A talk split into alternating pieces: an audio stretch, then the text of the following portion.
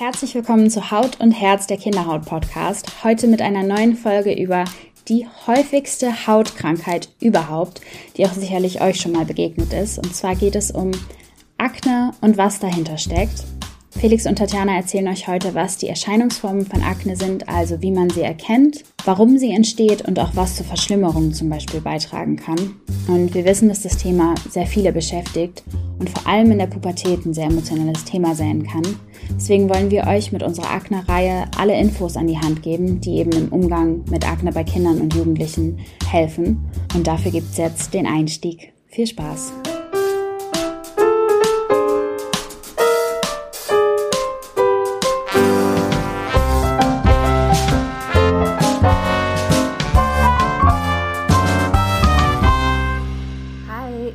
Akne bekommen, erst als ich 16 war. Meine Freunde hatten das alle schon in der Pubertät und ich dachte, ich habe Glück gehabt und Akne einfach verpasst, aber sie kam bei mir etwas später. Und ich habe mich dabei sehr unwohl gefühlt. Ich war unsicher, weil wenn man 16 ist, will man schön und cool sein. Und meine Freunde hatten dann zu der Zeit alle eine schöne reine Haut und ähm, ich nicht.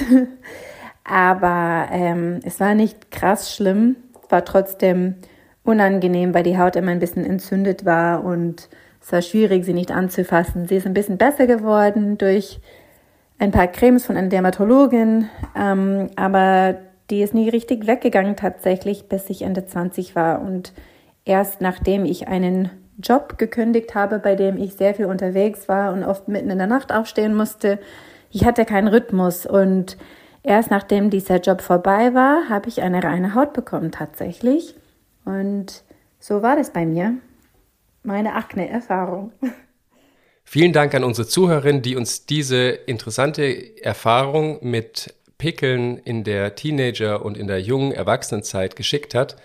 Ähm, Tati, interessant, oder? Dass Pickel ja total unterschiedlich auftreten können. Manche bekommen das irgendwie mit 13, 14 zum ersten Mal, so in der Pubertätszeit dass sie im Gesicht ein bisschen Akne bekommen und dann äh, geht es dann schnell wieder weg. Also ist eher ein milder Verlauf und bei anderen ist es so, dass sie irgendwie das ganze Gesicht betroffen haben, mit ganz vielen so kleinen Pusteln und so Knoten unter der Haut. Manchmal ist das Dekolleté betroffen und der Rücken, die Schultern. Das heißt, es ist eine ganz große Bandbreite, wie man betroffen sein kann, oder?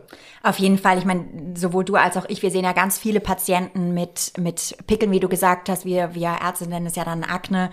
Ähm, und wir sehen wirklich, wie du sagst, ganz, ganz unterschiedliche Schweregrade, aber auch, und ich finde, da kann man immer ganz viel auch von den Patienten lernen, auch ganz unterschiedlich, wie die Menschen umgehen. Absolut, ja. Mit dieser dann eben doch auch sichtbaren Hauterkrankung, weil die Akne ja auch äh, zum Großteil im Gesicht vorkommt.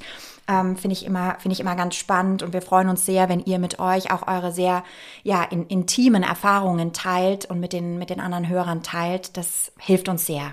Klar, weil man natürlich auch äh, so ein bisschen merkt, dass man vielleicht nicht alleine ist mit seinen Pickeln oder das Kind mit den Pickeln, mit der Akne. Ähm, und weil es, glaube ich, auch ganz viele verschiedene Art und Weisen gibt, damit umzugehen. Also für mich und ich glaube für dich auch super spannend ist zu hören. Lass uns direkt äh, ins Thema gehen heute. Heute soll es ja darum gehen, woher Akne kommt, woher Pickel kommen ähm, und äh, wie man wie man Akne richtig erkennt, oder? Genau, richtig. Ich glaube, dafür macht Sinn, erstmal die Frage zu stellen, was ist Akne eigentlich? Mhm. Und Tati, was ist Akne? Naja, also es ist schon mal die häufigste Hautkrankheit überhaupt weltweit. Ich möchte nochmal dazu sagen, wir werden uns ja jetzt hier im Podcast, Felix, auf die, die, sag ich mal, klassische Pubertäts- oder Jugendlichen-Akne konzentrieren. Und das ist eben, wie gesagt, die häufigste Hauterkrankung überhaupt. Ist auch, glaube ich, was, was man so ganz gut kennt, oder? Weil du sagst ja, es haben so wahnsinnig viele Leute, dass eigentlich fast jeder damit eigentlich äh, konfrontiert war. Entweder weil ganz enge Freunde, Bekannte davon betroffen waren oder weil man selbst so diese Phase mitgemacht genau, hat. Genau, also die Chance, dass man selber auch äh, in der einen oder anderen Form mit Akne zu tun hatte als Jugendlicher, ist sehr, sehr hoch. Ähm, aber was, was ist es genau? Aus medizinischer Sicht ist es quasi eine chronisch entzündliche Erkrankung, die im Bereich der Haartalgdrüseneinheit der Haut stattfindet. Chronisch, wisst ihr, bedeutet einfach, dass es über einen ganz langen Zeitraum äh, geht. Und entzündlich bedeutet ja, dass da Entzündungen in der Haut sind. Genau.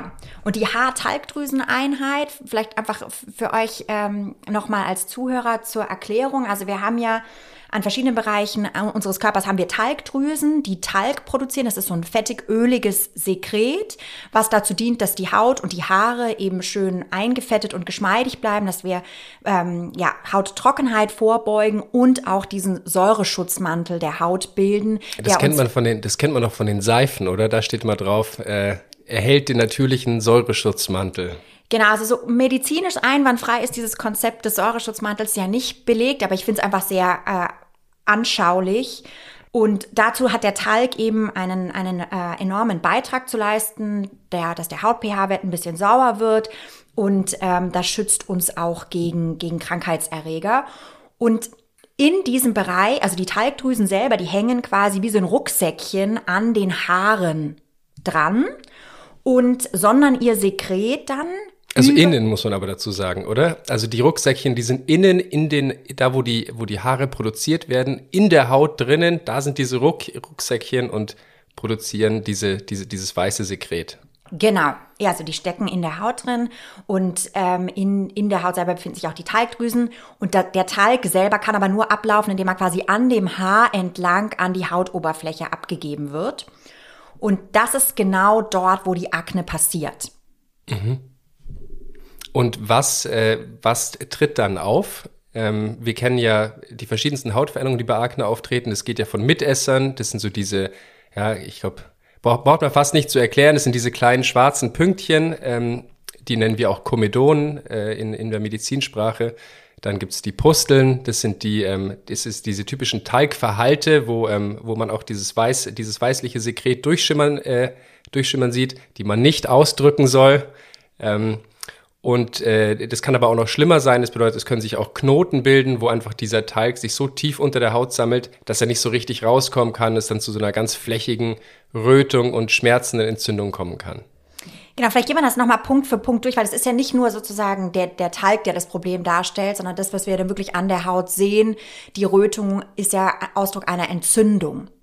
Ähm, und deswegen gehen wir es vielleicht trotzdem noch mal Schritt für Schritt durch. Was passiert mhm. eigentlich genau bei der Akne in unserer Haut? Und du hast schon recht, Felix. Der erste Schritt ist der, dass vermehrt Talg produziert wird in der Haut. Ähm, speziell dort, wo wir eben viele Talgdrüsen haben. Das ist diese bekannte T-Zone im Gesicht, also von Stirn über Nase und Kinn reichend, aber auch vorne Dekolleté-Bereich und der obere Rücken. Das sind ja dann auch die Stellen, wo man typischerweise Akne entwickelt wird vermehrt Talg produziert, aber nicht nur mehr, sondern auch die Talgzusammensetzung, also die Fette, die da enthalten sind, die sind anders bei Menschen mit Akne. Und das führt dazu, dass das Immunsystem eben getriggert wird und mit einer Entzündungsantwort reagiert. Mhm.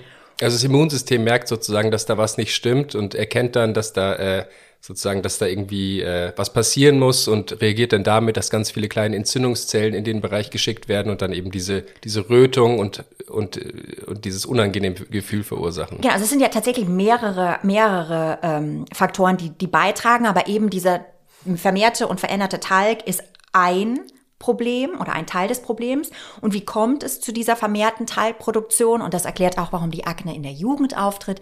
Das sind nämlich die typischen männlichen Geschlechtshormone, die in dieser Zeit bei uns allen, bei Jungs wie auch bei Mädchen eben vermehrt gebildet werden. Also Testosteron. Unter anderem, genau. Und die stimulieren eben die Talgdrüse und sagen, hey, produziere mal richtig viel Talg. Mhm. Darauf vergrößern die sich auch und ähm, werden eben super aktiv in der Produktion. So, der nächste Punkt ist dann der, ähm, dass es eben im Bereich dieser Haarfollikel zu einem Art ja, Rückstau kommt. Der Talg kann nicht mehr richtig abfließen über die Haare. Warum? Weil eben im Bereich der Haare ähm, vermehrt Hautzellen, Hornzellen sich bilden die dann diesen Abflussweg blockieren. Kann man sich eigentlich ganz leicht vorstellen, oder ist im Prinzip wie ein Rohr, was verstopft ist und äh, das Wasser kann halt nicht abfließen, sondern es staut sich und staut sich und staut sich und es führt natürlich dann da, wo sich staut, zu Problemen. Ganz genau. Und das ist da, wo auch der Mitesser entsteht. Ja, und das finde ich, kann man sich auch ganz gut erklären, weil wir, wenn wir mal genau darauf achten, es gibt ja sogenannte geschlossene Mitesser, die sind hell Das ist genau das, was wir gerade beschrieben haben. Da staut sich der Talg zurück und kann nicht abfließen. Und dann das, was die meisten wahrscheinlich mit einem Mitesser verbinden, ist der offene Mitesser, der schwarze Mitesser. Und das passiert nämlich, wenn irgendwann ähm, der, der Mitesser quasi von der Oberfläche aufgeht und dann dieses Talgmaterial ähm, mit der Luft in Verbindung kommt, oxidiert und dann färbt sich der schwarz. Also die Idee, dass das Schmutz ist oder dass Akne irgendwas mit, mit ja, mangelnder Hygiene zu tun hat oder schmutzige Haut oder irgendwie Luftverschmutzung von außen, ist so nicht richtig. Ja, sondern mhm. das ist einfach der Talg, der da oxidiert an der Haut und der dann diese offenen schwarzen Mitesser bildet. Und in diesem rückgestauten Talg fühlen sich halt Hautbakterien pudelwohl und vermehren sich gerne. Ähm, das ist ein sogenanntes Cutibacterium acnes. So heißt das Bakterium. So heißt dieses Bakterium, genau, was wir alle auf der Haut haben, was aber eben bei der Akne verstärkt sich in diesem talgreichen ähm, Milieu vermehrt. Und die Bakterien stimulieren, soll ja auch so sein, natürlich das Immunsystem, lockt lauter Entzündungszellen an und die sorgen eben dafür, dass aus diesem Mitesser, der ja am Anfang keine Entzündung hat, der ist ja nicht rot, sondern dass daraus dann diese rote Papel wird, das, was wir so als Pickel beschreiben, oder ähm, eben eine Pustel, wo wir dann Eiter sehen, oder bis hin zu den wirklich dickeren entzündeten Knoten in der Haut. Genau, also wir haben letztlich diese vier Faktoren. Wir haben den vermehrten Talg, wir haben diese verstärkte Verhornung, die zu einer ähm, Talgabflussstörung führt. Wir haben eine Vermehrung von Hautbakterien und die Stimulierung des Immunsystems, was zu einer Entzündungsreaktion an der Haut führt. Das wird auch in der Zukunft nochmal interessant werden, weil wir natürlich, wenn wir in der nächsten oder in einer der nächsten Episoden drüber sprechen werden, was man gut machen kann, um der Akne sozusagen zu begegnen, da sind das natürlich auch immer gute Angriffspunkte für verschiedene Cremes und Medikamente. Genau, unser Ziel ist ja auch, dass ihr versteht, warum welche Therapie bei Akne angewendet wird. Und dafür muss man eben oder sollte man verstehen, wie die Akne überhaupt entsteht. Jetzt wollten wir nochmal drüber sprechen, ähm, warum jetzt einzelne Leute Akne bekommen und andere nicht. Das ist doch auch ein spannendes Thema, oder? Obwohl es so häufig ist, gibt es ja auch verschiedene Leute, die oder verschiedene Kinder und Jugendliche, die davon nicht betroffen sind. Machen die, die betroffen sind mit Akne, machen die was falsch, Tati? Nein, nein, auf keinen Fall. Sondern wir, wir haben natürlich über die Hormone schon gesprochen, ja, also mit Eintritt in die Pubertät ähm, verändert sich auch, verändern sich die Hormone in unserem Körper. Das betrifft uns aber wie gesagt alle. Und die Frage ist, warum entwickeln manche Menschen eben keine oder nur sehr milde Formen der Akne und andere wiederum mehr und verstärkt Akne? Und da gibt es so ein paar interessante, auch wissenschaftliche Erkenntnisse. Ähm, das ist zum einen, dass auf jeden Fall unsere Gene also Informationen, die in unserem Erbgut gespeichert sind, eine Rolle spielen. Ja, das weiß man zum Beispiel, weil Kinder oder Jugendliche, deren Eltern und interessanterweise vor allen Dingen die Mütter, mhm. wenn die selber unter einer schweren Akne litten, dann haben die Kinder ein sehr viel höheres Risiko, selber schwere und auch lang andauernde Formen der Akne zu entwickeln. Also es gibt in jedem Fall einen genetischen Hintergrund für diese Erkrankung. Als einen Faktor. Dann wissen wir zum Beispiel auch, dass Übergewicht Akne fördert. Es ist ein bisschen die Frage, ist es denn tatsächlich das Übergewicht als solches oder ist es vielleicht die, die Ernährung, die die Akne fördert? Und das ist ja, glaube ich, auch ein Thema, was euch als Zuhörer sehr interessiert. Kommt immer von unseren Patienten, zumindest in der Praxis, die Frage so, liegt das am Essen? Isst mein Kind zu viel Chips und Schokolade? Ist das der Grund für die Akne? Da gibt es ja auch relativ eindeutige Forschungsergebnisse, oder Tati? Naja, eindeutig wäre schön, ja. Ähm, also äh, was, was auf jeden Fall richtig ist, ist, dass Menschen, die sich sozusagen äh, gemäß westlichen Standards ernähren, also zu denen wir zählen, ähm, vermehrt Akne haben, wenn man das mal vergleicht mit Menschen, die andernorts leben und äh, andere Ernährungsgewohnheiten haben. Und was man so als die zwei Hauptfaktoren herausgefunden hat, die in der Ernährung scheinbar Akne fördern, das ist zum einen der erhöhte Verzehr von Milch, und zum anderen eben Nahrungsmittel, also vor allen Dingen Zucker in den Nahrungsmitteln, Kohlenhydrate, die den Blutzuckerspiegel sehr, sehr schnell und sehr hoch ansteigen lassen. Also Cola, Gummibärchen, ähm, was gibt's noch Leckeres? Snickers. genau, genau. Alles, was halt so schmeckt. Alles, alles, was alles, speziell was in dem Kinder Alter auch, auch gut schmeckt, genau. Und das scheint daran zu liegen, dass der hohe Blutzuckerspiegel ähm, das Hormon Insulin quasi äh, äh, verstärkt ausschüttet und Insulin wiederum und äh, fördert die Akne, wenn man jetzt so mal das ganz vereinfacht darstellen möchte. Ähm, so man also sagt, Kinder sollten oder Jugendliche sollten darauf achten, möglichst wenig Milch zu verzehren. Interessanterweise Joghurt und ähm, Käse beispielsweise sind kein so starker Risikofaktor für eine Verschlimmerung der Akne. Aber eben Milch sollte man möglichst wenig oder gar nicht verzehren. Und ähm, das andere ist, dass man eben darauf achtet, dass man möglichst nicht Nahrungsmittel isst, die den Blutzuckerspiegel besonders stark ansteigen lassen. Man empfiehlt dann immer die mediterrane Diät, also überwiegend pflanzenbasiert, mit gesunden Fetten aus zum Beispiel Nüssen und Olivenöl und ähm, eben moderaten Verzehr von Fisch und wenig Verzehr von Fleisch. Also das Schlimmste, was man sich antun kann oder seinem Kind, ist dann ein Milkshake im Prinzip.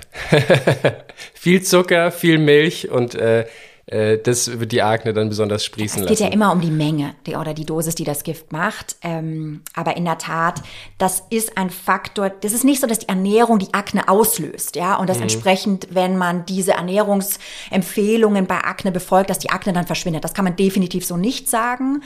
Aber bei vielen Patienten führt das eben zu einer Verbesserung, wenn man diese Punkte beachtet. Und da die ja ohnehin äh, der Gesundheit äh, äh, des, des Kindes und des Jugendlichen dienen, empfehle ich das all meinen Patienten, ja. Weiß aber auch, dass das nicht immer ganz streng umgesetzt werden kann im Alltag. Ich glaube, wichtig ist einfach nur zu wissen, dass, äh, dass man nie dafür selbst schuld ist, dass man Akne hat. Es gibt einfach ein paar Sachen, die man machen kann und dann wird sie dann kann man das positiv beeinflussen. Genau, und das ist ja auch schön zu wissen, dass man selber auch ein Stück weit die Zügel in der Hand hat. Genau. Ähm, und, und nicht so nur Opfer der, der eigenen Erkrankung oder der eigenen Gene äh, ist.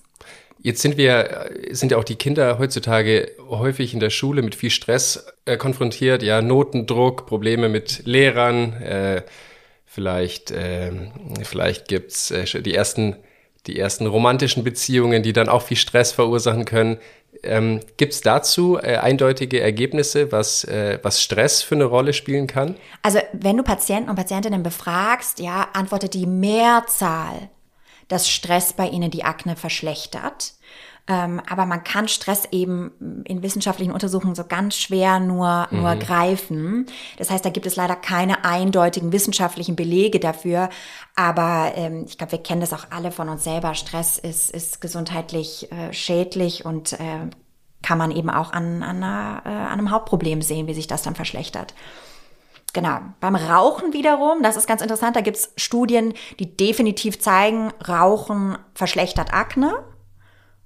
Umgekehrt gibt es aber auch Studien, die sogar sagen, Rauchen schützt vor Akne. Jetzt möchte ich auf keinen Fall die Jugendlichen dazu auffordern, mit dem Rauchen anzufangen, weil die gesundheitlich negativen Folgen ja auch allen bekannt sind, die sind desaströs, also sollte man auf keinen Fall machen. Aber da sieht man einfach mal, dass die wissenschaftliche Datenlage selbst bei so einer häufigen Erkrankung wie bei Akne eben nicht ganz ähm, eindeutig in, in allen Punkten ist. Also bitte nicht rauchen, ähm, auch wenn es hierzu eben keine, keine eindeutigen Belege gibt. Genau, dann selbe Thema auch nochmal bei UV-Strahlung. Viele Patienten sagen ja, wenn sie äh, viel in der Sonne sind, wird die Akne tatsächlich besser.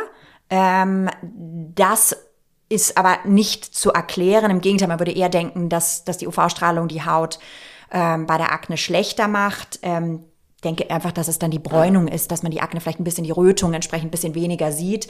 Aber eigentlich für alle die Empfehlung, konsequenter Sonnenschutz, gerade bei den Patienten mit Akne, weil die ja ohnehin dazu neigen, wenn die Akne abheilt, so braune Flecken im Gesicht zu entwickeln, die dann auch über längere Zeit bleiben können. Und das wird eben durch viel Sonne äh, nochmal verschlechtert. Deswegen auf jeden Fall da auch darauf achten, dass die Haut gut vor Sonne geschützt wird. Das ist direkt ein guter Übergang äh, zu, zum nächsten Punkt, ähm, weil du gerade Sonnenschutz angesprochen hast. Ähm, natürlich äh, kann man auch, es gibt ja eine Unzahl an, an äh, Produkten, die für Akne verkauft und beworben werden. Und äh, da ist es schon auch wichtig, dass man die richtigen für sich auswählt, weil diese Produkte auch dazu führen können, dass sich die Akne nicht verbessert, sondern im Gegenteil verschlechtert. Genau, also das wäre ja so ein Punkt, weil du ja auch gefragt hattest, machen, machen Patienten mit Akne denn was falsch? Das ist so einer der sehr wenigen Punkte, wo ich wirklich sage, da ähm, kann man tatsächlich mal was falsch machen, indem man zu falschen Hautpflegeprodukten greift. Man sollte also darauf achten, dass die Hautpflege einfach nicht wie so eine Folie quasi die Haut abdichtet, die Poren zusätzlich verstopft, sondern man sollte eben nicht komedogene, also nicht mitesserfördernde Hautpflegeprodukte verwenden ähm, und so sehr fettige, reichhaltige, ölige Produkte sollte man nach Möglichkeit nicht verwenden. Dasselbe gilt für aggressive Reinigungsmittel. Viele denken ja eben, Akne hätte irgendwie was mit mangelnder Hygiene oder mit Verschmutzung der Haut zu tun und sind dann ganz erpicht darauf, die Haut ganz, ganz gründlich zu reinigen. Da muss man aber auch vorsichtig sein, weil viele dieser aggressiven Reinigungsmittel und Seifen können eben die Hautbarriere zusätzlich schädigen und deswegen bitte immer nur auf sanfte Reinigungsmittel zurückgreifen, gerade bei der Akne. Eingangs hatten wir auch über die Rolle von äh, Hormonen gesprochen. Und äh, Tati, das ist ja auch eine Frage, die man sehr, sehr oft bekommt von Eltern in der Praxis, oder? Hat mein Kind, äh, kann man da irgendwas machen? Hat mein Kind eine Hormonstörung? Äh, was, was erzählst du den Eltern? Genau, die, tatsächlich, die Frage kommt super oft von besorgten Eltern. Ähm, also die, natürlich spielen die Hormone eine ganz wesentliche Rolle, haben wir ja schon geklärt. Ähm, aber es ist Gott sei Dank so, dass bei den aller, allerwenigsten Patienten wirklich eine hormonelle Störung vorliegt. Was man schon sagen muss, dass Erkrankungen, bei denen vermehrt diese männlichen Geschlechtshormone gebildet werden, ähm, natürlich die auch ein höheres Risiko haben, Akne zu entwickeln. Zum Beispiel ein häufiges Thema ist ja dieses sogenannte polyzystische Ovar-Syndrom, PCO-Syndrom, betrifft immerhin fast 13 Prozent aller jungen äh, Frauen. Ähm, und bei diesen, bei diesen Patientinnen mit PCO-Syndrom sehen wir eben auch verstärkt oder hartnäckigere oder auch frühere äh, Formen der Akne auf die sollte man ein bisschen ein Auge haben. Also wenn Patienten neben der Akne noch angeben, ähm, Beschwerden zum Beispiel, was die, die Menstruation, was den Zyklus angeht, wenn der unregelmäßig ist, das ist halt in der Jugend immer so ein bisschen schwierig, weil da muss ich ja ohnehin erstmal einpendeln. Aber wenn da Auffälligkeiten wären, wenn zum Beispiel ähm, eine vermehrte Behaarung beobachtet wird, ja gerade bei den, bei den ähm, jungen Mädchen, bei den Frauen, oder wenn es Anzeichen gibt, dass die Pubertät früher als gewöhnlich beginnt, also vor dem achten Lebensjahr bei Mädchen, dann sollte man aufmerksam werden. Ähm, und das sind auch die Patienten, Patientinnen, bei denen man eine Hormonuntersuchung machen sollte, aber das ist die absolute Ausnahme. Bei der Mehrheit der Jugendlichen liegt überhaupt kein Hormonproblem zugrunde, sondern ein normaler Prozess, dass vermehrt Hormone in diesem Alter und in dieser Lebensphase ausgeschüttet werden. Wir haben jetzt viel über die Ursachen von Akne gesprochen, Tati. Ähm, äh, fand ich wirklich sehr, sehr interessant. Ich glaube, es konnte auch vielen äh, Hörern vielleicht ein bisschen helfen. Ähm, in der kommenden Akne-Episode, ich glaube, das wird noch ein bisschen sein, aber kommt bald, wird es darum gehen, ähm, welche Behandlungen man bei Akne machen kann, ähm, ab wann es Sinn macht, zum Arzt zu gehen und auch mit welchem Verlauf man rechnen kann. Also ähm, ist, es, äh, ist man eher von einer leichten Akne betroffen, ist es eher oder ist es eher schwer und was man dann machen kann. Ganz genau, freue ich mich schon sehr drauf. Wissen wir, ist ein Thema, was euch brennend interessiert. Deswegen gerne, gerne auch eure Fragen im Vorfeld, die ihr uns über Instagram schicken könnt, beantworten wir gerne in den folgenden Akne-Episoden. Wir freuen uns drauf. Bis demnächst. Tschüss. Tschüss. Der Haut- und Herz-Podcast wird produziert von Sepia. Die Aufnahmeleitung habe ich, Johanna, übernommen und die Musik kommt von Felix King und Luke Larsen. Wir danken dir ganz herzlich für dein Interesse an unserem Podcast und fürs Zuhören und würden uns sehr über deine Fragen, deine Anregungen oder deine Kritik freuen, die du uns gerne über unseren Instagram-Account Haut und Herz Podcast zukommen lassen kannst.